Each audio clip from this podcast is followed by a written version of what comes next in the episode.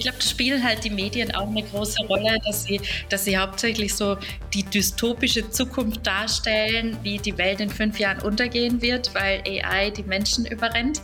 Ich glaube, wichtiger ist, sich viel realistischer damit so auseinanderzusetzen, na, welche Fehler machen denn die Systeme heute schon und einen realistischeren äh, Blick drauf zu haben und auch da mal zu schauen, zu Basisregularien mal überhaupt in Place zu setzen. Herzlich willkommen zu einer neuen Ausgabe des Digitale Leute Podcasts. Ich freue mich auf diese Episode ganz besonders, weil wir eine ganz interessante Interviewpartnerin dabei haben und über ein ganz interessantes Thema sprechen. Wir sprechen über AI-Softwareprodukte. Das interessiert im Moment jeden und wir haben Karin Schöffegger hier. Hallo Karin. Hallo und danke für die Einladung, äh, für das Gespräch heute. Freue mich auch schon sehr. Es ist das erste Mal, dass ich meine Learnings auch auf Deutsch teile und bin schon ganz aufgeregt.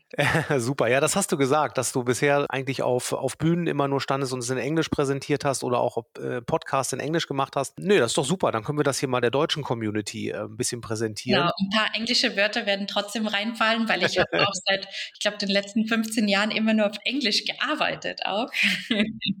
Ja, nee, das glaube ich. Das ist dann ein bisschen so eine Umstellung. Aber das kriegen wir schon hin. Das ist bei digitale Leute auch normal, dass viele englische Wörter fallen. Äh, das bleibt natürlich nicht aus. Vielleicht stellst du dich kurz vor, Karin. Äh, dann bekommen unsere Zuhörer auch mit, warum du so eine Expertin in dem Bereich bist und warum wir so viele interessante Dinge heute besprechen können. Sehr cool. Ja, also in meinem Lebenslauf, glaube ich, gab es tatsächlich so eine rote Linie, alles was so AI betrifft. Auch schon, als es noch gar nicht so hype war wie jetzt. Also ich habe technische Mathematik in Österreich studiert, an der TU Graz, auch meine Masterarbeit in dem Bereich geschrieben. Ähm, war dann auch ein paar Jahre in der Forschung tätig, habe selber Recommender-Systeme entwickelt äh, für Forschungszwecke. War dann ein paar Jahre in der Beratung tätig und bin dann wieder in dieses Thema eingestiegen, als ich bei N26 als Produktmanagerin äh, begonnen habe, weil dort hatte ich damals das Thema Smarter Banking. Das heißt, die Idee war dann, intelligentere Services äh, für Kunden und für das Unternehmen zu entwickeln, die ähm, beispielsweise den Nutzern vom Konto helfen, ähm, on top of their äh, Budget äh, zu bleiben, ähm, beispielsweise. Und ähm, war dann auch ganz kurz bei einem kleinen Startup, Pixie, die sind im Legal Tech-Bereich unterwegs, wo ich dann den ersten Data Scientist geheiert habe für das Unternehmen und da dann ein paar Explorations gemacht habe. Und die letzten fünf Jahre war ich bei Google tätig, ähm, nicht in Deutschland. Also damals, als ich dazugekommen bin, gab es noch keine Softwareentwicklung hier in Berlin. Bin dann nach Paris gegangen, war bei YouTube, dann bei Google Assistant ganz kurz und die und zwei, drei Jahre bei Google Research dann aus Berlin heraus.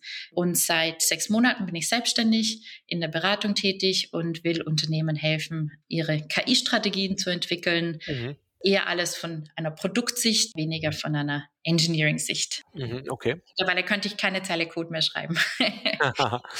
Ja, da, ähm, das ist wahrscheinlich die richtige Zeit, um äh, diese Beratungsleistung anzubieten. Wahrscheinlich rennen die Firmen dir die Tür ein, weil sie jetzt ja alle scharf darauf sind, AI in ihre Produkte zu integrieren oder vielleicht komplett neue Produkte äh, zu bauen. Aber wir gehen da jetzt ja gleich noch ein bisschen tiefer rein. Was mich noch interessieren würde, du hast gesagt, dein Studium, war das schon Richtung AI äh, ausgerichtet oder ist, wie bist du dazu gekommen, dass du in diese Richtung gestartet bist? Ja, ich glaube, ich war schon immer so mehr talentiert in allem Technischen als jetzt in Sprachen. Fragen mal meine Englisch- und Spanischlehrer und Französischlehrer von Anno dazumals. Und habe mich dann eben für das Studium der technischen Mathematik entschieden. Und damals gab es so drei Studienrichtungen. Ich glaube, Finanzmathematik, Technomathematik und Informationsverarbeitung. Und ich habe Informationsverarbeitung gemacht, bin dann so in die Algorithmen- und Optimierungsecke reingekommen. Und damals gab es dann auch so die ersten Lehrveranstaltungen an unserer Uni zum Thema künstliche Intelligenz. Was ist denn das überhaupt? Und mich hatte schon immer so fasziniert, wie unser Gehirn funktioniert, wie man das modellieren könnte. Und da habe ich dann ein paar Lehrveranstaltungen gemacht und so bin ich dann das Thema reingerutscht. Also es war jetzt keine Spezialisierung in dem Sinn, aber da gab es ein paar interessante Themen, habe dann angefragt, ob man da eventuell auch eine Masterarbeit schreiben könnte und ja, Oh. So bin ich dann da gelandet. ja, äh, super spannend. Und äh, sag mal, an welcher Stelle hast du den Schritt ins Produktmanagement gemacht? Wann, wann würdest du sagen, bei welcher Station war das?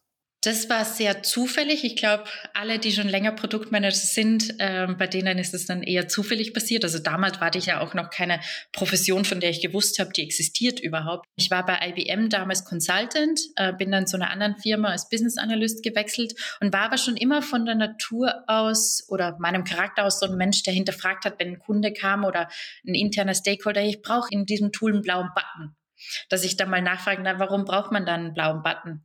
Und ähm, das Problem dahinter identifizieren wollte. Und meistens war dann mhm. tatsächlich die Lösung was anderes als dieser blaue Button. Und insofern war das eher so ein ja ein natürlicher Wechsel. Und Global Blue, die Firma, bei der ich damals war, die ist so ein, durch eine massive digitale Transformation gegangen.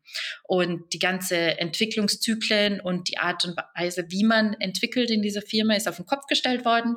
Und man ist mehr lean geworden beispielsweise. Und da war das so eine natürliche Transformation, dass auch meine Rolle mehr in die eines Produktmanagers sich entwickelt, ähm, habe dann auch ein paar Product Owner unter mir Reporten gehabt und ich bin da eher so zufällig reingerutscht. Mhm. Aber ich glaube, es ist eine sehr natürliche Rolle für mich. Also mir macht es irrsinnig Spaß, so ganz komplexe Themen auch zu bearbeiten, von vielen verschiedenen Blickwinkeln zu beachten. Und das ist ja auch das, was man als Produktmanager macht. Man, man trägt sehr viele Hüte, man weiß vieles über nichts und ähm, ja, muss komplexe Zusammenhänge relativ schnell erkennen etc. Und ich glaube, das liegt mir einfach ganz gut. Mhm. Ist ganz, ist ganz lustig, dass du das sagst, dass das eigentlich so natürlich gekommen ist. Ähm, war bei mir eigentlich ähnlich. Also ich habe ja BWL studiert und habe mich dann irgendwie in diese digitale Produktentwicklung begeben. Und für mich war das auch total natürlich, dass ich diese Produktmanager-Rolle einnehme, weil ich diese Produkte bauen wollte. Und das kam dann irgendwie so, äh, ja auf mich zu, ne? ohne dass man diesen Beruf so gewählt hätte und gesagt hätte, äh, ich werde jetzt Produktmanager. Genau. Also ich merke auch, wenn ich mit anderen jungen Produktmanagern arbeite, dass die auch oft so diesen Drive haben, dass sie verstehen wollen, ja, was so wie wir das entwickeln, das macht ja keinen Sinn für den Endnutzer. Das muss doch einfacher sein. Also so dieser, dieser natürliche Wunsch, dass man das so entwickelt und auch so designt, dass es eine gute Experience auch bietet. Und ich glaube, das ist das, was auch sehr gute Produktmanager ausmacht. Dass sie so diesen, also ich beschreibe das auch gerne als Product Sense, diese Art von Product Sense besitzen. Ja, das ist interessant. Aber jetzt greifen wir schon ein bisschen vor. Wir wollten ja ganz am Ende eigentlich noch mal so ein bisschen auf die äh, Themen gehen, was jetzt ein Produktmanager in der AI-Softwareentwicklung ausmacht, was da die Unterschiede ist. Da kommen wir nachher noch mal drauf. Wir wollten uns jetzt eigentlich mal so ein bisschen ähm, entlang einzelner Produkte hangeln, die du schon entwickelt hast in dem AI-Umfeld und wollten da mal mit deiner Zeit bei N26 starten. Vielleicht, das hast du eben schon mal so ein bisschen angedeutet, was ihr da gebaut habt. Vielleicht kannst du das noch mal ein bisschen beschreiben, für welche Produkte oder Produktfeatures du da zuständig warst und wie ihr das gemacht habt. Genau, also N26 war damals ja auch noch ein relativ kleines Unternehmen. Wie groß waren die da zu der 50, Zeit? 50 oh ja. Mhm. oder so, als ich reingekommen bin.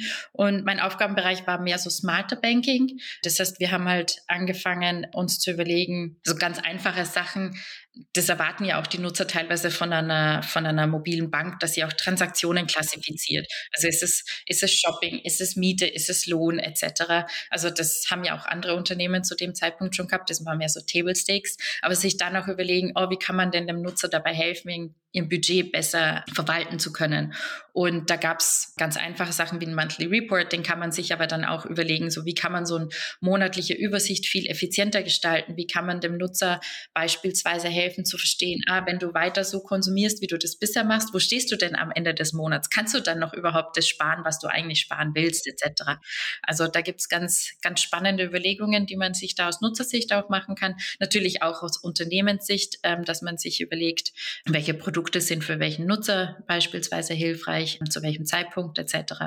Aber das Unternehmen war auch noch relativ jung zu dem Zeitpunkt und ich glaube, das ist auch eins der Learnings, die ich so in meiner Karriere gemacht habe, ist, dass, also ich nenne es auch so AI Maturity Phases. Also je nachdem, in welchem Stadium ein Unternehmen ist, braucht man auch ganz andere Herangehensweisen, wenn man jetzt so ein, so ein AI-Produkt entwickelt. Also N26 das war das erste Team, das sich mit diesem Thema beschäftigt. Das war auch für viele Stakeholder noch neu, wie AI-Produktentwicklung überhaupt funktioniert. Und dann auf der anderen Seite Firmen wie Google, da ist, die sind ja AI first. Also da ist schon viel mehr auch auf Datensicht, auf Infrastrukturlevel-Sicht, aber, aber auch auf Skills-Ebene im Unternehmen viel mehr da. Und es dauert halt einfach seine Zeit, bis dass man das das auch aufbaut. N26 ist eher am Anfang gestanden beispielsweise und wir waren ein kleines Team zu dem Zeitpunkt Und auch ich habe also meine, meine Learnings gemacht, wie Klar. man Produkte mhm. richtig entwickelt oder nicht. Also eins von den Dingen, das ich immer gerne erzähle, ist, dass man halt auch die Tendenz hat, wenn man so eine Produktvision entwickelt, dann fängt man ja an, mit einem Designer zu arbeiten, Design-Mockups zu entwickeln und dann hat man auch die Tendenz, mit perfekten Daten zu arbeiten. Also mhm. wie so ein Graph idealerweise aussehen soll, mhm. beispielsweise. Mhm. Und wenn man das Ding dann in Produktion setzt, dann kommt man drauf, uh, der Großteil der Nutzer hat nicht so ein ideales Verhalten und so einen idealen Datensatz und dann schauen die Graphen ganz anders aus. Das heißt, ähm, das ist eins so ein Learning, wo ich auch immer wieder Unternehmer darauf hinweise, wenn ich das immer wieder sehe auch, dass wenn man für solche Produkte designt, dann muss man sich auch überlegen, na, was ist denn der Normalfall, was sind so Edge Cases und dann beispielsweise dafür auch Designs zu generieren. Also ein anderes Beispiel wäre jetzt, wenn man jetzt Netflix hernimmt und ein Recommender-System macht, der basiert ja immer darauf, dass der Nutzer schon das Produkt genutzt hat. Ein Edge Case wäre jetzt beispielsweise, dass man sich überlegt, na, wie geht man mit einem neuen Nutzer um, von dem man noch gar keine Daten hat. Also das nennt sich Cold Start Problem zum Beispiel.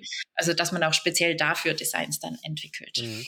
Bedeutet das dann, wenn ich mir das jetzt bei N26 vorstelle, dass da am Anfang dann auch ein, ein großer Teil Datenanalyse ist, um erstmal wirklich zu schauen, okay, wie sieht der normale Datensatz aus oder wie sind die Daten oder die Ausprägung der Datensätze verteilt, bevor man dann ins Design geht? Oder macht man vorher ein Design und denkt sich, so könnte es eigentlich aussehen und schaut dann. Könnte so ein Parallel-Track auch sein. Also, mhm. man, also ich mache auch gerne so Feasibility Studies und einerseits will man natürlich evaluieren, macht die Idee, die ich jetzt habe, macht die für den Nutzer auch Sinn?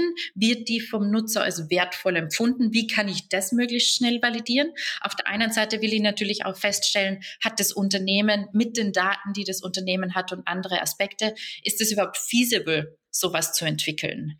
Und wenn man jetzt zum Beispiel einfach nur mal Ideen validieren will, dann braucht man ja nicht die größten, most fancy AI-Algorithmen, sondern da kann man vielleicht auch mit einfachen Heuristiken arbeiten. Und sich da entlang zu hangeln von, wie kann ich das möglichst schnell validieren, bis was brauche ich denn tatsächlich, um AI zu machen, ist durchaus ein bisschen ein Weg. Mm, klar. Okay, gut. Und das heißt dann auch, wenn du, also vielleicht können wir da nochmal bei dem N26-Beispiel bleiben. Wie habt ihr das dann entwickelt? Hast du dann mit Design-Mockups angefangen, wie du das gerade beschrieben hast, und dann gesehen, okay, die Daten passen da gar nicht zusammen. Wie, wie seid ihr an das Problem rangegangen? Habt ihr dann sehr früh Developer mit reingenommen, dass ihr immer wieder schnell auch Mockups habt und auch wirklich äh, mit, mit Live-Daten euch das anschauen könnt? Oder wie, wie habt ihr das Problem gelöst? Also einerseits ist, wie wir das damals gemacht haben. Der andere Aspekt ist, wie ich das als heute als gut kommunizieren ja. würde. Ja. Äh. Und ich glaube, das, was ich definitiv empfehlen würde, ist tatsächlich da sehr schnell zu iterieren. Also ein User-Problem zu validieren, das sind natürlich Design-Mocks super, so clickable Prototypes. Lädt man vielleicht auch ein paar Power-User ein, mit denen spielt man dann die Szenarien durch, ähm, schaut auch, macht die Informationen, wie wir sie darstellen, Sinn. Weil beispielsweise eins von, wenn es um Datenvisualisierung geht, dann denkt man sich ja oft, das muss möglichst komplex sein und man will da ja möglichst detailliert alles darstellen. Was aber Nutzer oft brauchen, ist eigentlich nicht so der perfekte Graph und Zooming in on low levels oder so, sondern dass, äh, dass sie einen möglichst einfachen Weg haben, die Daten zu interpretieren. Und vielleicht könnte ich Ihnen ja schon die Interpretation in Textform geben und brauche eigentlich gar keinen Grafen dazu, um Ihnen das zu kommunizieren. Also da gibt es viele Dinge, mit denen man beispielsweise aus Designsicht rumspielen kann, bevor man überhaupt in die Entwicklung geht, um zu testen, macht es Sinn für die Nutzer, wie macht es am meisten Sinn für die Nutzer. Ich kann mich daran erinnern, als ähm, die Banking-Apps damit gestartet sind. Ich habe da ein anderes Produkt genutzt, das aber das auch versucht hat, diese Kategorisierung zu machen. Für mich hat das nie richtig funktioniert. Ich habe es dann irgendwann sein gelassen, weil es mir irgendwie zu aufwendig war, es dann nachzupflegen. Was ist aus dem Feature geworden bei N26? Ist das, äh, hat das weitergelebt? Ist das so heute noch in den Produkten drin oder ist das in eine andere Richtung gegangen? Ähm, ich glaube, das exakt, was wir damals gemacht haben, das gibt so in dieser Form nicht mehr. Ich glaube, das ist das grundsätzliche Problem auch mit so Statistiken, wie dein Kaufverhalten ist. Jeder erwartet es, weil es ja fast alle Banken haben, aber nutzen, wenn du dann tatsächlich in die User-Daten reinschaust, tun es eigentlich die wenigsten, weil so komplexere Darstellungen eigentlich gar nicht so hilfreich sind. Am hilfreichsten wären für die Nutzer eigentlich wirklich Insights, die du die du den Leuten quasi am, am Tablett servierst. Du hast dieses Monat irgendwie 50 Prozent mehr geshoppt. Wenn du dein Sparziel bis Ende des Jahres erreichen willst, überleg dir das nochmal. Natürlich hatten wir auch viele Visionen, was wir machen wollen, aber in der Form, wie wir es damals gelauncht haben, so gibt es es heute nicht mehr. Aber das Team war ja weiterhin innovativ ähm, seitdem auch ich nicht mehr dort bin und ja, hat das Produkt auch weiterentwickelt. Mhm. Ja, klar.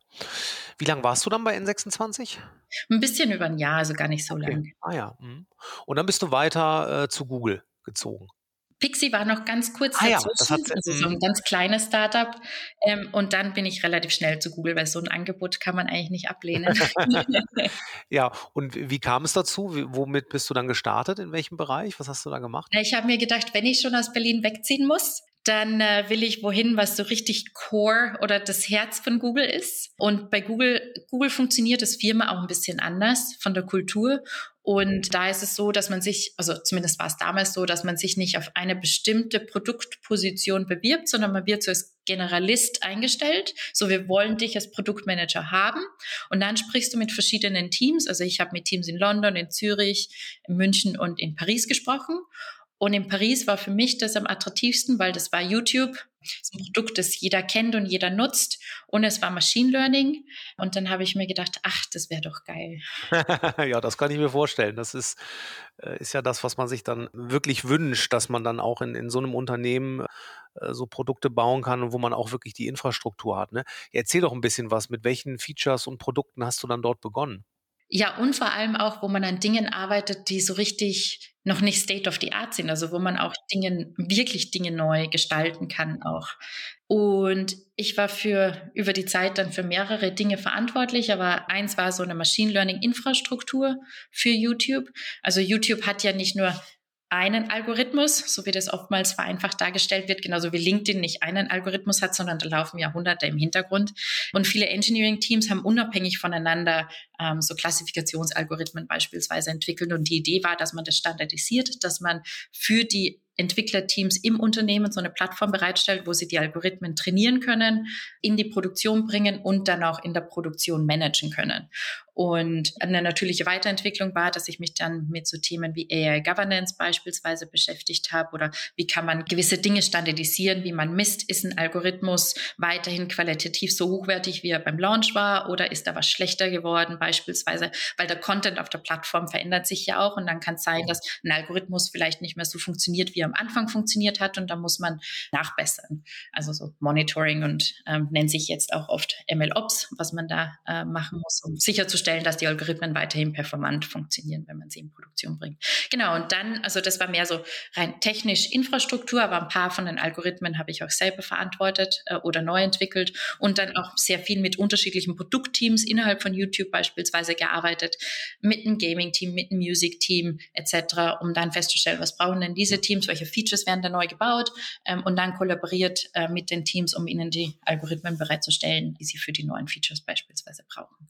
Und dein Team, ähm, mit dem du dann äh, diese Infrastrukturplattform da ähm, zur Verfügung gestellt hast, war das global verteilt oder ist das dann auch in Paris äh, gewesen bei YouTube? Die meisten direkten Engineers, mit denen ich gearbeitet habe oder technischen Leiter, in dem Fall, in dem Team waren sie in Paris. Die Partnerteams, die dann das Produkt nutzen, die waren dann in der ganzen Welt verteilt, also von Kalifornien bis Australien. Aber nicht jedes Team ist so aufgesetzt. Also zum Beispiel in Google Research habe ich dann auch in dem Team gearbeitet, wo ein Teil meiner Entwickler in den USA gesessen sind. Also jedes Team ist da so ein bisschen anders.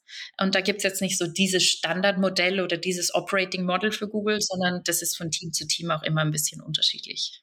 Okay, das hört sich ja erstmal äh, nach einem sehr komplexen Brett an, mit dem du da gestartet bist. Das ist richtig.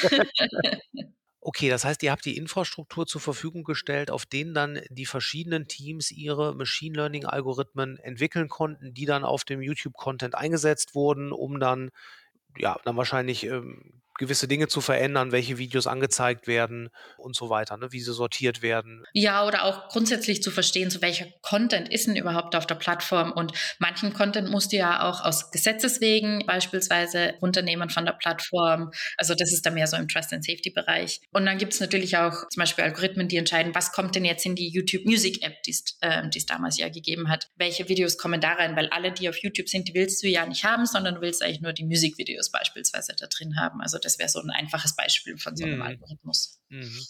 Okay, ähm, vielleicht kannst du mal so ein Beispiel geben. Du meintest auch, ähm, dass du einige Algorithmen dann mit deinem Team selber gebaut hast, die dann auch auf dieser Plattform gelaufen sind.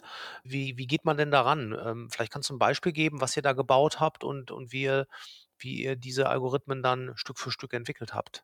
Ja, so ein Beispiel, das ich ganz gern gebe, ist so im Bereich Gaming. Also zu dem Zeitpunkt gab es dann eine neue Kategorie oder für mich neue Kategorie, nennt sich E-Sports. Und das Gaming-Team hat überlegt, ob sie ähm, spezielle Features zum Beispiel in der Gaming-App damals bereitstellen sollte, die auf E-Sports-Content gut funktioniert und ist dann zu unserem Team gekommen und gemeint hat, könnt ihr uns nicht helfen? Ihr klassifiziert ja so und so in, in bestimmte Content-Bereiche, also Music, Gaming, News oder was auch immer, könnt ihr nicht auch E-Sports klassifizieren. Und was man da normalerweise macht, ist, dass man sich dann so eine Definition auch überlegt, so was, was bedeutet denn überhaupt E-Sports? Wie sieht denn so ein E-Sports-Video aus? Wie unterscheidet sich ein E-Sports-Video von anderen Sportvideos beispielsweise oder von anderen Gaming-Videos? Also da ist relativ viel, also ich nenne das Policy-Diskussionen, also dass man so eine Policy festlegt, was ist Teil dieser Kategorie und was ist nicht Teil von dieser Kategorie. Und man in dem Fall ist es ein sehr einfaches Beispiel, das jeder mal so ein bisschen nachvollziehen kann. Dann gibt es natürlich komplexere Klassifikationsalgorithmen. Also wenn es jetzt zum Beispiel um Hate Speech geht, dann ist diese Diskussion natürlich viel komplexer zu definieren, was ist denn jetzt Hate Speech, um das zu identifizieren. Und da habe ich immer sehr viel Zeit auch äh, mit diversen internen Stakeholdern, mit Legal, mit Privacy, mit den unterschiedlichen Teams at YouTube verbracht, um überhaupt zu definieren, wie definiert man denn diese Klassifikation. Und dann geht es auch darum, dass man erste Datensätze beispielsweise generiert, also dass man Beispielsvideos hat, wie würden wir das klassifizieren. Und dann entwickelt man beispielsweise ein, ein Template, wo dann andere Leute auf Basis dessen entscheiden können, ist das Video in oder out, weil man braucht ja nicht nur 100 Videos, um so ein System zu entwickeln, sondern man braucht eine größere Menge an, nennt sich jetzt gelabelten Daten, also in dem Fall Set an Videos mit, ist es jetzt Sport, E-Sports oder nicht, damit der Algorithmus das im Training, in der Trainingsphase auch lernen kann. Genau, das nennt sich Rating Template und das wird dann auch entwickelt. Dann werden Daten generiert, also gelabelte Daten generiert. Und das ist ein relativ großer Aufwand. Also die Daten für das Training zum Beispiel oder auch für, den, für die Testszenarien zu, zu entwickeln, das ist was, was oft unterschätzt wird. Also meistens ist das Model Training an sich, was dann danach kommt, eigentlich viel weniger aufwendig als die Datenpräparierung und die Testdaten und Training Trainingsdatengenerierung ähm, an sich. Genau. Jedenfalls, also man generiert dann die Daten. Dann kommen die Engineers, also ganz vereinfacht dargestellt, trainieren dann den Algorithmus, mehrere Modelle damit, probieren auch die äh, verschiedene Arten von Algorithmen aus. Und wenn dann die Engineers der Meinung sind, ach, vielleicht haben wir jetzt so ein Qualitätslevel erreicht, dass wir überlegen können, gehen wir das in Produktion oder nicht. Dann kommen so Leute wie ich wieder rein oder auch äh, meine Manager und andere Stakeholder, die dann entscheiden, ist die Qualität gut genug? Wie wird denn das im Produkt verwendet? Passt es dann dazu? Bis dass man dann entscheidet, man setzt es auch tatsächlich in Produktion und da gibt es auch mehrere so Testschritte dazwischen, dass man auch validiert, dass das im Produkt auch so funktioniert, wie man sich das vorstellt. Man testet dann auch mit Usern, funktioniert es und irgendwann kommt dann der Launch-Button für weltweit. Mhm. Ja, das stelle ich mir natürlich auch gerade das Testing und die Überprüfung, ob dieser Algorithmus dann funktioniert, das stelle ich mir äh, sehr kompliziert vor. Äh, lass doch mal vorne anfangen. Wie viel Trainingsdaten braucht man denn dafür? Also wenn ihr so eine erste Iteration von so einem Modell trainiert, dann hast du ja gerade erklärt, es müssen erstmal Videos gelabelt werden. Ist das jetzt E-Sports? Ist das kein E-Sports? Das machen dann wahrscheinlich erstmal äh, Menschen, ähm, die eine gewisse Menge an Videos sozusagen labeln. Das ist ein E-Sport-Video, das nicht. Von wie vielen Videos sprechen wir da, äh, die gelabelt wurden manuell, bevor sie dann in die erste Entwicklung gehen? Also das ist immer so ein bisschen abhängig von welchen speziellen Content will man jetzt klassifizieren. Also bei E-Sports ist auch so eine Kategorie, die ist jetzt nicht so breit wie jetzt Music oder Gaming. Für so breite Kategorien, die eher so balanced sind, braucht man jetzt vielleicht nicht ganz so viele Trainingsdaten, wie wenn man jetzt eine Nische kategorisieren will. Und ich würde als Produktmanager, mein erster Schritt wäre auch, dass ich die Frage zum Beispiel an den Entwickler weitergebe und dann mit meinem Entwickler debattiere, ach, wie viel braucht man denn da jetzt? Und meistens fängt man dann mit ein paar tausend Videos an, schaut, wie funktioniert das und scaled dann ab. Weil auch zum Beispiel dieses Rating-Template ist ja auch nicht perfekt und meistens labelt man dann ein paar hundert Videos, um zu, um zu schauen, so das, was jetzt gelabelt wird, passt es auch noch immer zusammen oder müssen wir uns an, an unserem Rating-Template beispielsweise mhm. arbeiten? Ja gut, in dem Fall habt ihr dann ja wahrscheinlich auch irgendwelche Channels genommen oder Profile, wo man gesehen hat, okay, da sind jetzt nur E-Sports-Videos drin, sodass ihr von vornherein wusstet, dass die Wahrscheinlichkeit sehr hoch ist. Idealerweise selektiert man das nicht bei Hand, sondern man hat so ein repräsentatives Sample, nennt man das, vom gesamten Content, weil ansonsten kriegst du ja relativ viel Bias rein. Weil wenn ich jetzt als Produktmanager auswähle, ach, diese drei Channels sind jetzt E-Sports und der Rest ist nicht, mhm. dann übersehe ich ja auch vieles. Das heißt, idealerweise würde man dann ein Sample, ah, okay. ähm, das mhm. repräsentativ vom YouTube-Content ist und den dann labeln, was auch immer dann representative bedeutet ähm, und wie die Definition dafür ist. Aber okay. man wird das, man wird da so den, den Menschen da rausnehmen, so ein bisschen, um ähm, Bias zu reduzieren, genau. Aber Gaming ist tatsächlich ein gutes Beispiel und das ist der Grund, warum ich das gerne bringe, weil das da auch dann sehr stark davon abhängt, wie gut auch die Rater die Daten erkennen können, ist es E-Sports oder nicht. Und wenn du da jemanden hast, der mit E-Sports nicht vertraut ist, dann tut es sich wesentlich schwerer zu unterscheiden, ist es jetzt Gameplay, ist es E-Sports oder ist es ein Comic beispielsweise.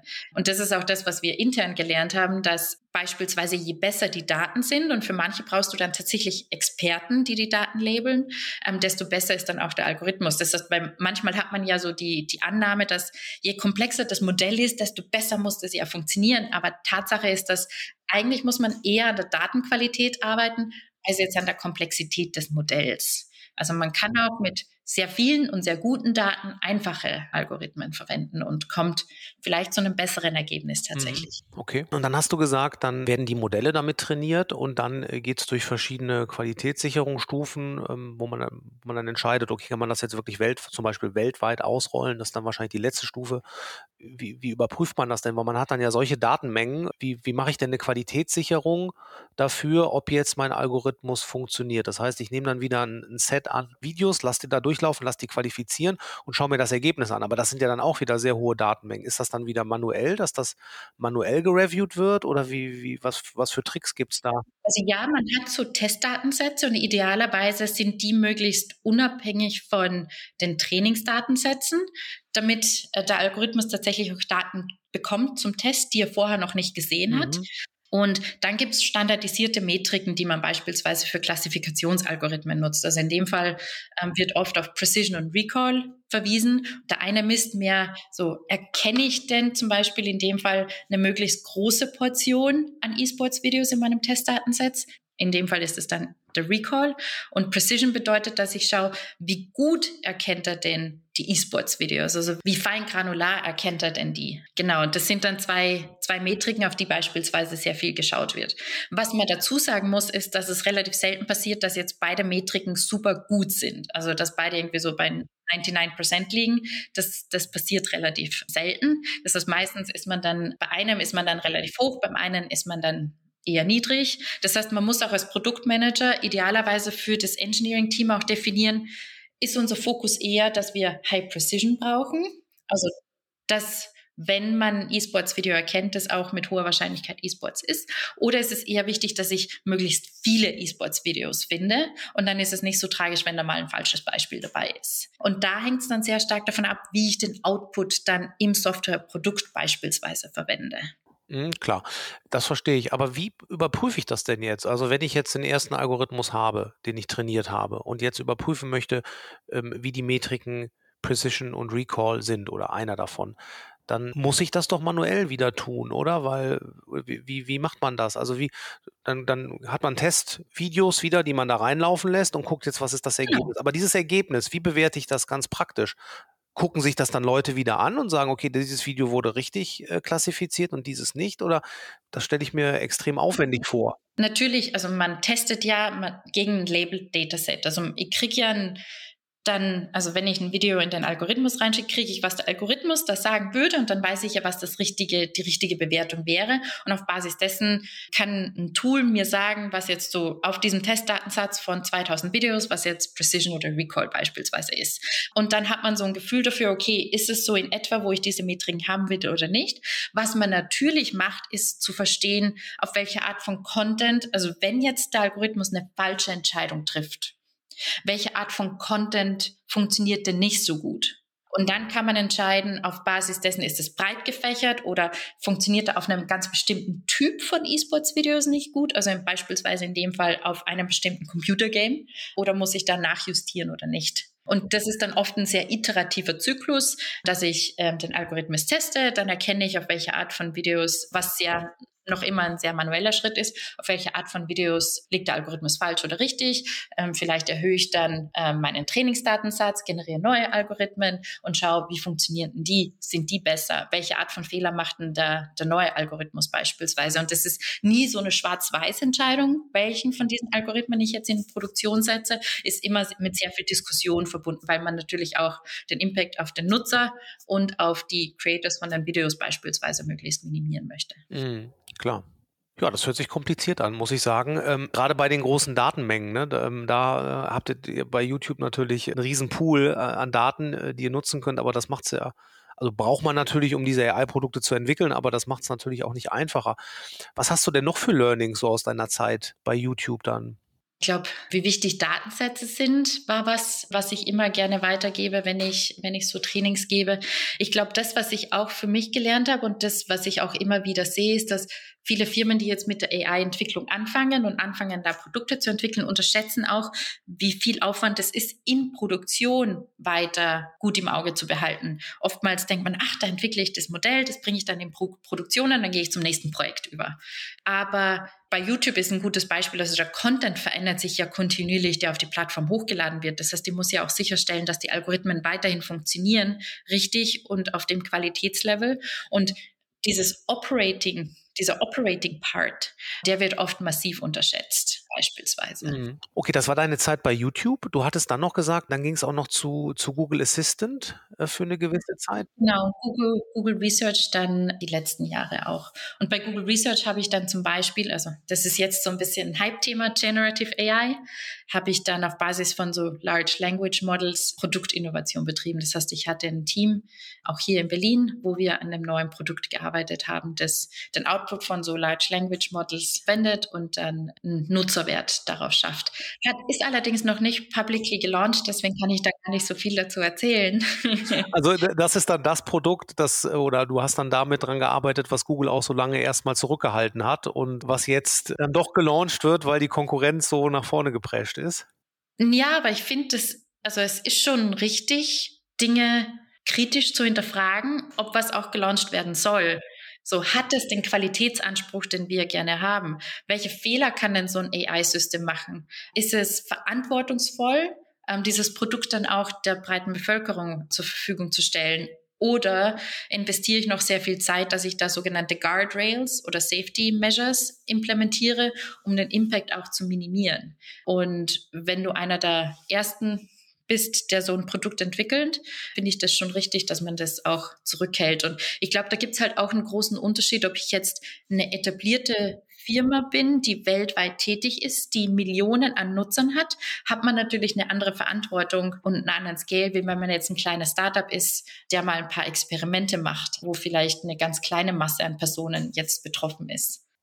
Ja, ja, klar. Also ich kann das schon auch gut nachvollziehen, dass äh, das Branding-Risiko dann schon groß ist für Google, dann genau. auch was zu launchen, was dann noch nicht perfekt ist oder ähm, vielleicht noch nicht in die richtige Richtung geht. Da hat so ein OpenAI natürlich leichter, ne? die dann starten und sagen, so, wir haben jetzt irgendwo einen Stand erreicht, damit gehen wir raus und das zeigen wir jetzt der Welt. Genau. Und ich weiß ja gar nicht, ob Sie selber mit so einem Hype gerechnet haben, dass plötzlich irgendwie so Millionen an Nutzern ChatGPT auch existieren.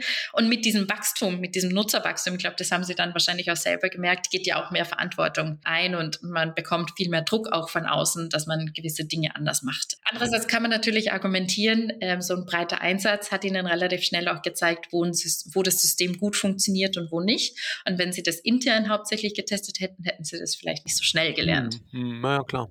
Ja. Und äh, hast du da ein paar Insider-Informationen, wann jetzt äh, dieses Google-Produkt kommt, äh, wie lange es noch dauern wird, dass man das mal wirklich in, in Gänze sich anschauen kann? Ich glaube, da würde ich gerne die Presseabteilung von Google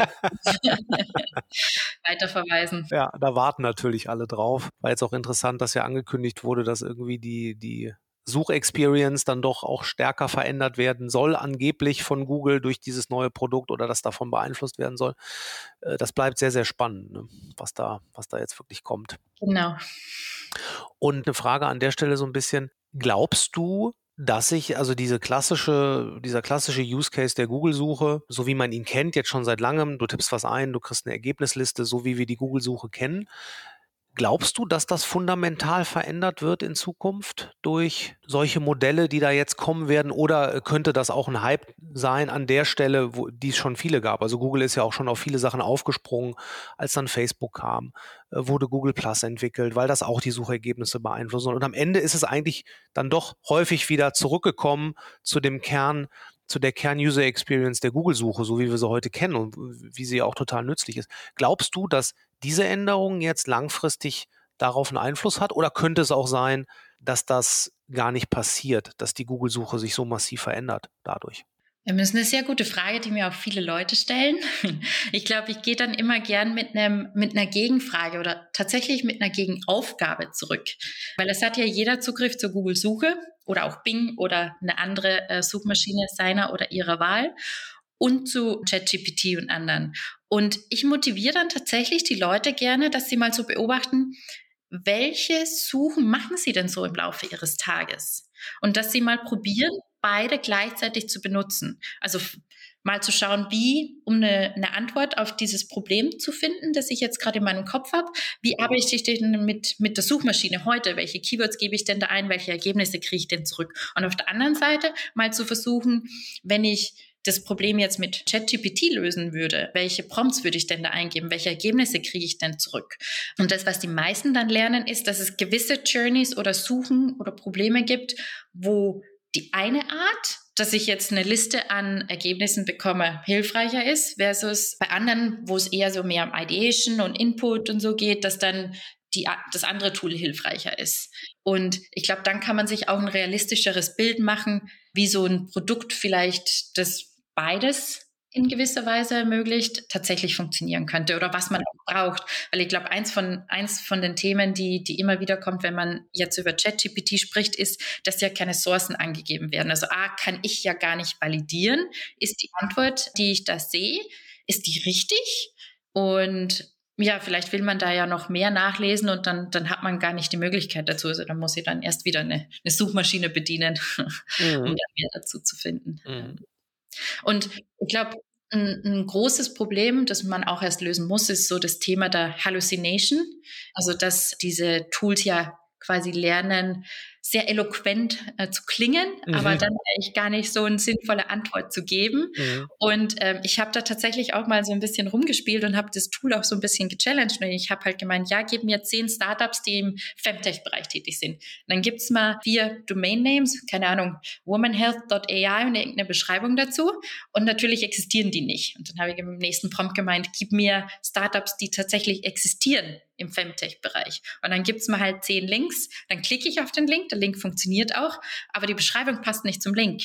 Also da muss man schon ein bisschen aufpassen, auch als Nutzer, ja. in welchen Momenten kann ich denn so einem Tool vertrauen? Und in welchem Moment kann ich denn so einem Tool nicht vertrauen? Ähm, und ich glaube, das ist so eine zentrale Frage auch für so AI-Produkte aus Nutzersicht oder auch aus Entwicklersicht. Wie balanciere ich denn das Onboarding und die, die, die Produkt-Experience, sodass der Nutzer versteht, in welchen Situationen kann er dem Tool vertrauen, in welchen nicht, um manchmal auch kritisch zu hinterfragen. Genauso beispielsweise Tesla, Self-Driving Cars. Ich will ja auch nicht, dass die Leute zu viel vertrauen. Ich will aber auch nicht, dass die Leute zu wenig vertrauen. Und wie kann ich so eine Experience schaffen, dass die Leute das so ein bisschen einschätzen können? Wann, wann ist es gut genug? Wann ist es nicht gut genug? Mhm. Ja, ja, das ist richtig. Das ist interessant. Also dieses Problem der Halluzination von ChatGPT, das habe ich auch schon entdeckt. Man muss halt wirklich sich ein bisschen auskennen, um dann einschätzen zu können, ob das wirklich korrekt ist, was man da zurückbekommt. Aber das war sehr interessant, was du auch gesagt hast mit den unterschiedlichen Use Cases. Ich habe schon so ein leichtes Bild jetzt vor Augen, wie die Google-Suche in Zukunft mal aussehen könnte. mal Erzähl mal. ja, nee, wie du das, wie du das gerade so beschrieben hast, also dass Google dann, also die Suche vielleicht erkennt, okay, in diesem Fall ist jetzt die klassische Antwort mit einer Linkliste äh, die bessere. Äh, er sucht nach ähm, sowas und in anderen Fällen äh, können dann halt ähm, eher äh, direkt Texte ähm, angeboten werden. Vielleicht dann auch noch mit Quellenangaben, auf, äh, auf denen diese, äh, dieser Text dann basiert. Das, da kann man sich natürlich einiges vorstellen. Ne? Ja, und ich, da gibt's ja schon, ich glaube, u.com heißen die. Das ist ja schon eine Suchmaschine, die da auch relativ viel experimentiert, wie ah, ja. sowas aussehen könnte. Und Bing hat ja schon integriert. Mhm, ähm, ja. Also kann man sich auch ein bisschen inspirieren lassen. Also ich habe keine Ahnung, wie die Google-Suche in ein paar Monaten aussehen wird, aber äh, man kann da mal so seine Theorien aufstellen. ja, das bleibt spannend. Und U.com, das werde ich mir mal anschauen. Das, das kannte ich noch nicht. Wir wollten noch ein bisschen darüber sprechen, so ein bisschen abstrakter, ähm, wenn es darum geht, AI-Modelle oder AI-Produkte zu entwickeln im Vergleich zu klassischer Softwareentwicklung oder ja, klassischer Softwareentwicklung kann man wohl sagen. Das wollten wir noch mal ein bisschen, ähm, ein bisschen beleuchten. Vielleicht kannst du da noch mal so ein bisschen deine, deine Meinung zu sagen, wo du die größten Unterschiede siehst. Wir haben jetzt natürlich schon einige Sachen besprochen, wo wir ins Detail gegangen sind, aber vielleicht noch mal auf so einem etwas abstrakteren Level. Ich glaube, wenn man tatsächlich so Machine Learning Modelle in-house entwickelt, also mit einem Engineering Team, ich glaube, die größte Challenge oder der größte Unterschied ist, dass sich nicht so gut vorhersagen lässt, wie komplex ist denn das überhaupt? Wie viel Zeit brauche ich denn dazu? Ist es überhaupt lösbar? Also bei Machine Learning kann es ja sein, dass es unter Umständen nach zwei Monaten noch keine Lösung für das Problem gibt, das ich da jetzt äh, mit meinem Team angehen will. Und viele Stakeholder, auch speziell, sind es halt auch gewohnt, beispielsweise wenn ein Team mit einem Scrum-Framework arbeitet oder so, dass man da vorplanen kann, dass man sagen kann, ach, das ist in zwei Monaten launch ready oder das ist in einem Monat launch ready oder in zwei Wochen ist das und das fertig. Das ist nicht so einfach möglich in diesem Bereich. Und da ist es dann wichtig, dass man auch die Stakeholder Expectations auch entsprechend äh, managt, dass die Leute A nicht zu viel erwarten von so AI-Produkten und B auch nicht zu wenig erwarten und gut vorbereitet sind. Mhm. Und natürlich gibt es dann so Counter-Maßnahmen, die man machen kann, auch als Produktmanager, dass man da vielleicht andere Frameworks als jetzt Scrum benutzt.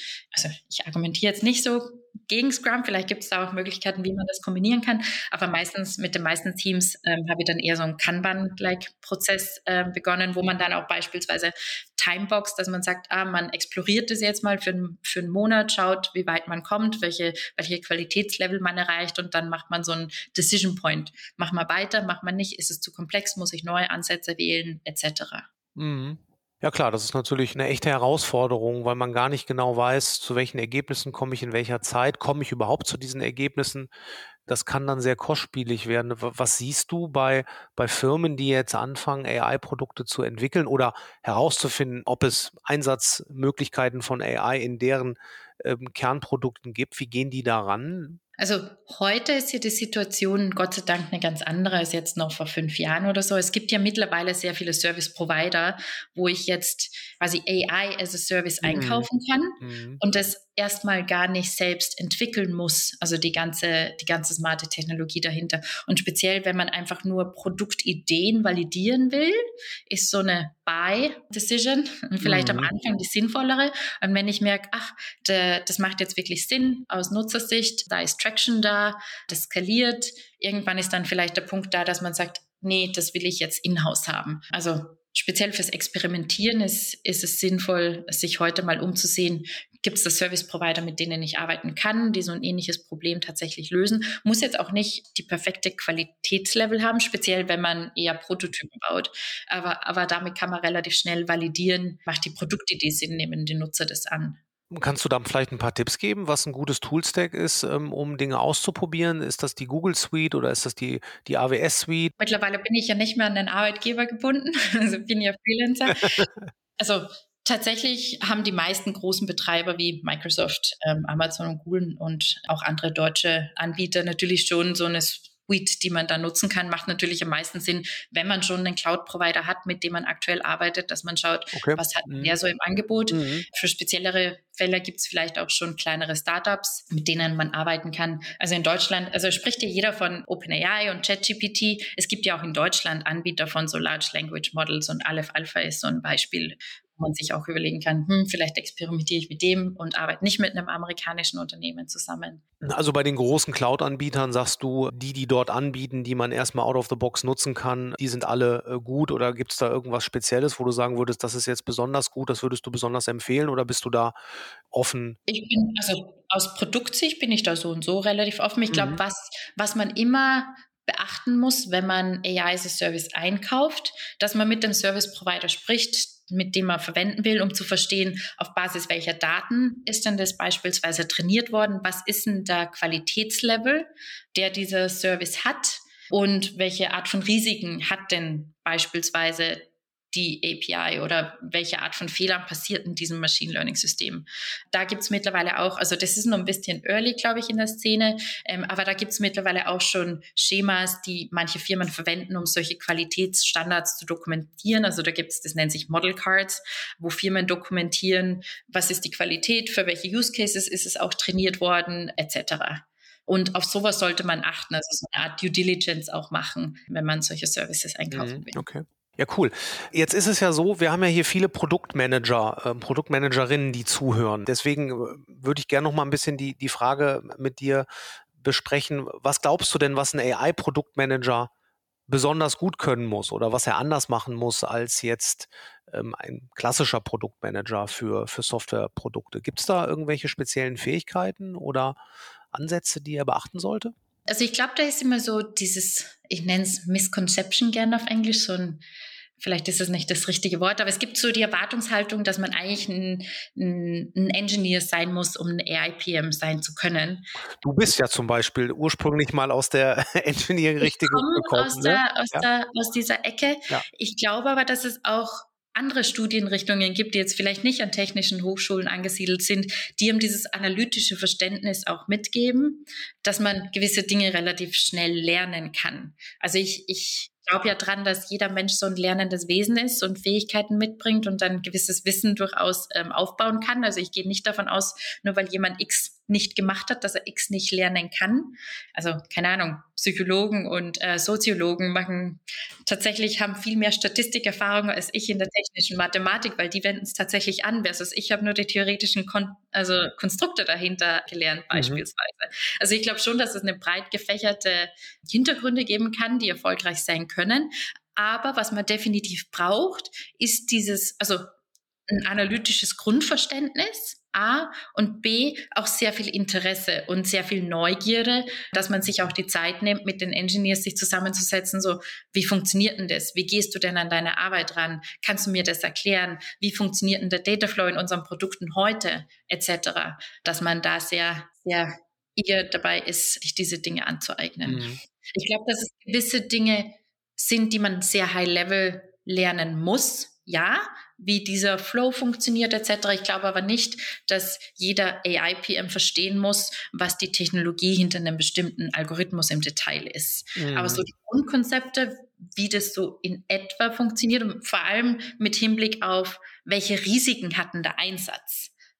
Also man muss schon ein bisschen Technik, ein techniknah Produktmanager sein. Interessen haben. Ja, Interessen haben und auch ein bisschen näher an der Technik sein. Nicht zwangsläufig muss man Entwickler sein, aber man sollte schon ein bisschen näher an der Technik sein oder auch Interesse für äh, die Technologie dahinter haben. Ne? Ja, aber kleiner Punkt da noch und ich glaube, das wird sich auch in Zukunft so ein bisschen verändern. Die Frage ist ja auch, was bezeichne ich als AI-Produkt? Mhm. Ist ein Produkt, das die API von OpenAI benutzt, aber die Technologie nicht in-house entwickelt, ist es ein AI-Produkt oder nicht? Und die Challenge kommt relativ stark dann draus, wenn ich das tatsächlich in-house entwickeln will, wenn ich mit Data Scientists arbeite etc., dann ist dann nochmal ein, ein tieferer Level an Verständnis notwendig, wie wenn ich das quasi einkaufe. Dann, glaube ich, ist es eher wichtig, dass man weiß, welche Fragen muss ich stellen, damit ich sicherstelle, die Qualität von diesen Services, die ich einkaufe, ist gut, dass ich mit einem Designer arbeiten kann, um gewisse Fehler, die ja trotzdem dieses Machine Learning Modell machen wird, mitigieren kann.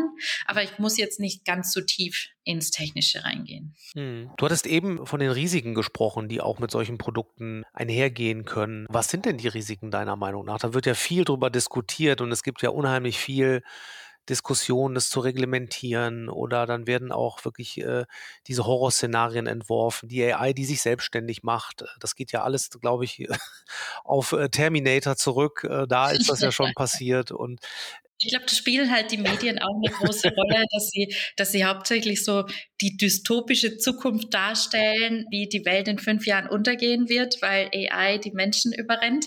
Ich glaube, wichtiger ist, sich viel realistischer damit so auseinanderzusetzen, ja, welche Fehler machen denn die Systeme heute schon und einen realistischeren äh, Blick drauf zu haben und auch da mal zu schauen, so Basisregularien mal überhaupt in place zu setzen. Wie, wie meinst du das? Welche Fehler machen die denn heute schon an welchen Stellen? Also außer dass jetzt ja ich mir vorstellen kann, dass viele jetzt äh, ChatGPT nutzen. Bei meiner Tochter in der Schule ist es auch schon ein Riesenthema. Da wurden schon die ersten Hausarbeiten, glaube ich, äh, nicht bewertet, weil der Lehrer es durch irgendein Tool geschickt hat und gesagt hat, okay, das wurde hier generiert und so weiter. Das sehe ich auch als Risiko. Das ist ja jetzt, äh, liegt ja jetzt ganz nah, dass es da Risiken gibt. Wo liegen denn noch Risiken jetzt schon? Naja, beispielsweise im Bereich Fairness. Also wenn ich jetzt einen Algorithmus mit einem Datensatz trainiert, der hauptsächlich von Männern geschrieben wurde und keine Frauenstimmen beispielsweise repräsentiert sind, dann wird der Output vielleicht auch mehr gebiased sein in dem Bereich. Mhm. Ja, klar. Das kann ich mir gut vorstellen. Und dann gibt es natürlich auch das Cybersecurity ist auch so ein Thema, das immer wichtiger wird, auch im AI-Bereich. Also wie kann ich denn sicherstellen, dass meine Systeme sicher sind beispielsweise? Data Privacy ist auch so ein Thema. Ähm, das ist jetzt nicht AI-spezifisch, aber ich glaube, das ist auch was, was man da speziell beachten muss. Also darf ich die Daten überhaupt so verwenden, um einen Algorithmus zu trainieren oder nicht? Aber du bist mir da jetzt eben so ein bisschen ausgewichen auf die Frage mit der dystopischen Zukunft. Bist du da eher Tech-Optimist oder Tech-Pessimist? Ähm ich, ich bezeichne mich, glaube ich, eher als Realist. Weil einerseits sehe ich natürlich und lese auch die Medienartikel, äh, was da alles passieren kann. Und natürlich ist es ein mögliches Szenario von vielen möglichen Szenarien. Ich sehe aber auch welche positiven Use Cases enabled werden können äh, mithilfe von künstlicher Intelligenz. Also beispielsweise im medizinischen Bereich, dass Mediziner unterstützt werden können, bestimmte Röntgenbilder schon vorklassifiziert und vorbestimmt zu haben, wo dann nur noch ein Mensch die, letzt, die letzte Entscheidung beispielsweise trifft, wo dann Fälle entdeckt werden, die sonst vielleicht übersehen werden, etc. Oder der Einsatz in ähm, anderen Ländern, wo es vielleicht nicht so viele Ärzte gibt und wenn man da die Prozesse vereinfachen kann für die Mediziner oder oder einfache Technologie bereitstellen kann. Oder auch im Bereich Climate Change oder ähm, wie man jetzt so die Nutzung von Data Centers optimieren kann, um Energie zu sparen. Also da gibt es extrem viele sehr positive Anwendungen. Und ich glaube, so positive Fälle landen dann eher weniger in den Medien als die dystopischen, weil es halt einfach weniger Klicks generiert auch. Ja, ja, klar. Das ist mit Sicherheit so. Mir fällt das immer so ein bisschen schwer, dann auch wirklich diese ähm, dystopischen Vorstellungen so richtig nachzuvollziehen, wie es in diese Richtung dann wirklich gehen soll, weil die Menschen sind ja schon immer sehr gut darin, Technologie dann für sich einzusetzen und dort zu nutzen, wo es halt wirklich Sinn macht, wo man dann Fortschritte erzielt. Und diese extrem negativen Szenarien, ich kann sie mir nicht so richtig vorstellen. Deswegen war es mal für mich interessant, das von dir zu hören. Und äh, du scheinst sie dir auch nicht so richtig vorstellen zu können. Ne? Also ja, also ich will sie mir auch nicht vorstellen, weil ich mhm. will in so einer Welt nicht leben. Und ich glaube, das ist aber auch die Message, die ich gerne gebe, ist, dass am Ende treffen ja heute noch immer Menschen die Entscheidung, setze ich eine KI in meinem Produkt ein? Ja oder nein? Wenn ich sie einsetze, wie setze ich sie ein? Das heißt, ich habe auch in meinem Unternehmen die Möglichkeit, Standards zu entwickeln. Wie entwickeln wir solche Produkte? Was ist da aus mein, also aus unserer Firmensicht die Standards, die wir erfüllen wollen. Und da kann jedes Unternehmen auch heute schon, auch wenn es die gesetzlichen Rahmenbedingungen noch nicht gibt, für sich selber entscheiden, was sind denn unsere Standards. Genau. Und da möchte ich die Unternehmen und jeden Produktmanager auch, auch motivieren, dass man so ein Fürsprecher dafür ist, dass man diese Standards braucht und dass man da auch Vorräter sein kann und sagen kann, ach, die Regularien gibt's heute noch nicht, aber dies und jenes ist ein Standard, den wir heute schon erfüllen wollen für unsere Nutzer auch beispielsweise. Weil ich glaube, das ist auch ein Fehler, den wir heute gerne machen, ist, dass man immer so sagt, AI wird uns überrennen. Aber im Endeffekt sind es ja Menschen, die diese AI-Produkte entwickeln und die Entscheidung treffen, wie setze ich es ein. Mhm. Vielleicht jetzt so ein bisschen äh, als Abschluss.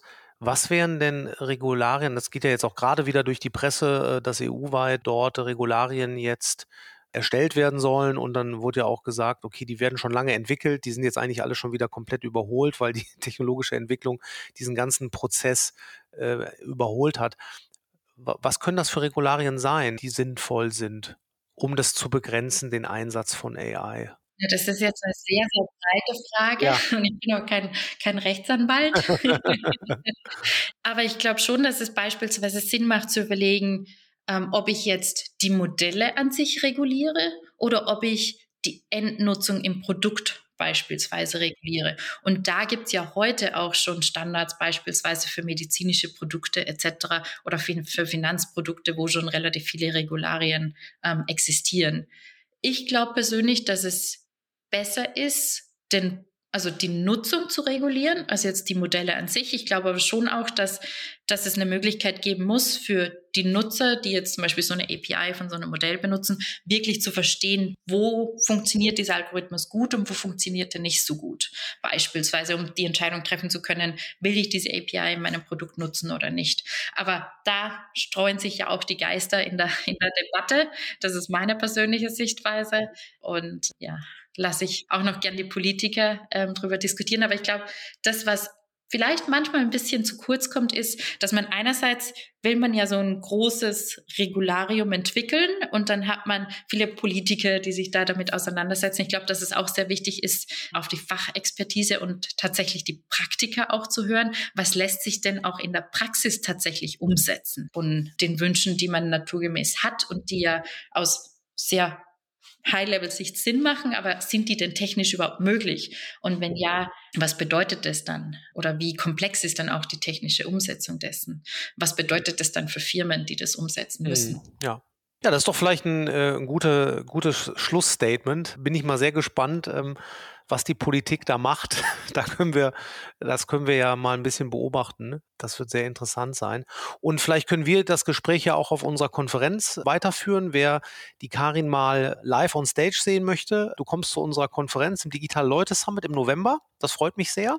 Danke für die Einladung auch da und ich ja. freue mich schon sehr, da auch dann ganz viele Personen auch persönlich kennenzulernen dann am Talk und ähm, ich möchte auch jedem einladen, mich auf LinkedIn hinzuzufügen, wenn ihr bestimmte Themen habt, von denen ihr heute schon wisst, ach, das hätte ich da gerne in dem Talk abgedeckt zum Thema AI Produktmanagement, schreibt mir, wenn ich es nicht abdecken kann, kommt dann sicher irgendwann ein Blogpost auch zu dem Thema. Ja, super. Ja, das ist so ein, ein, super Angebot. Also nehmt das gerne wahr, äh, wenn ihr äh, da spezielle Wünsche habt oder Karin andere Dinge fragen wollt, äh, pinkt sie an auf LinkedIn. Ähm, das ist doch eine super Sache. Karin, ich danke dir sehr herzlich für das Gespräch. Hat sehr viel Spaß gemacht. Ich habe eine Menge gelernt. Bitte gerne mir auch. Ich hoffe, mein Denglisch war jetzt nicht zu, zu verwirrend. Und wie gesagt, fragen gerne, wenn irgendwas unklar war. Super. Karin, vielen Dank.